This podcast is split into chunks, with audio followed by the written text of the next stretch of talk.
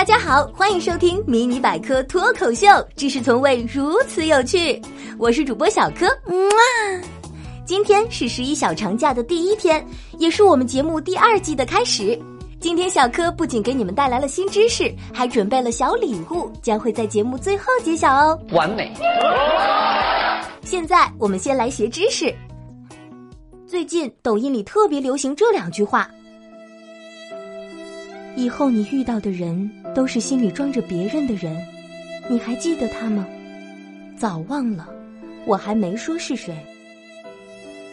初恋是梗在每个人心里的一根刺，留之无用，拔之可惜，很多时候更是化成了一声绵长的叹息。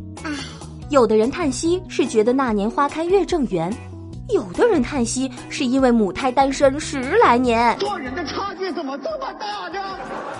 不管你有没有白月光或者朱砂痣，初恋这个情节，它总是会在你心里占据一席之地的。单身狗们悄咪咪举爪，请问初恋就那么难忘吗？Oh my god！你以为只有我们困惑这个事情吗？当然不，外国的大佬们也是百思不得其解。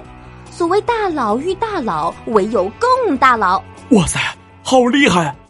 西方心理学家契可尼发现，一般人对于已完成了的有结果的事情很容易忘怀，而对那些中断了的未完成的事情总是记忆犹新。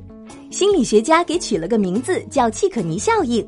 举个简单的例子，比如在数学考试中有一百道题，其中九十九道你都可以技术精湛、操作满分的一笑而过，偏偏有一道题成了拦路虎，躲闪不得。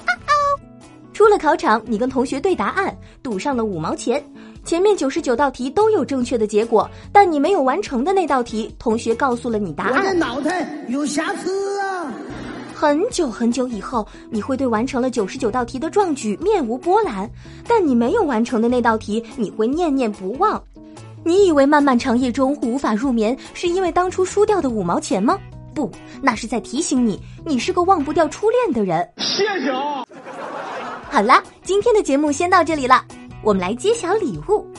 评论区留言点赞数前五名的朋友将会获得精美图书一本哦。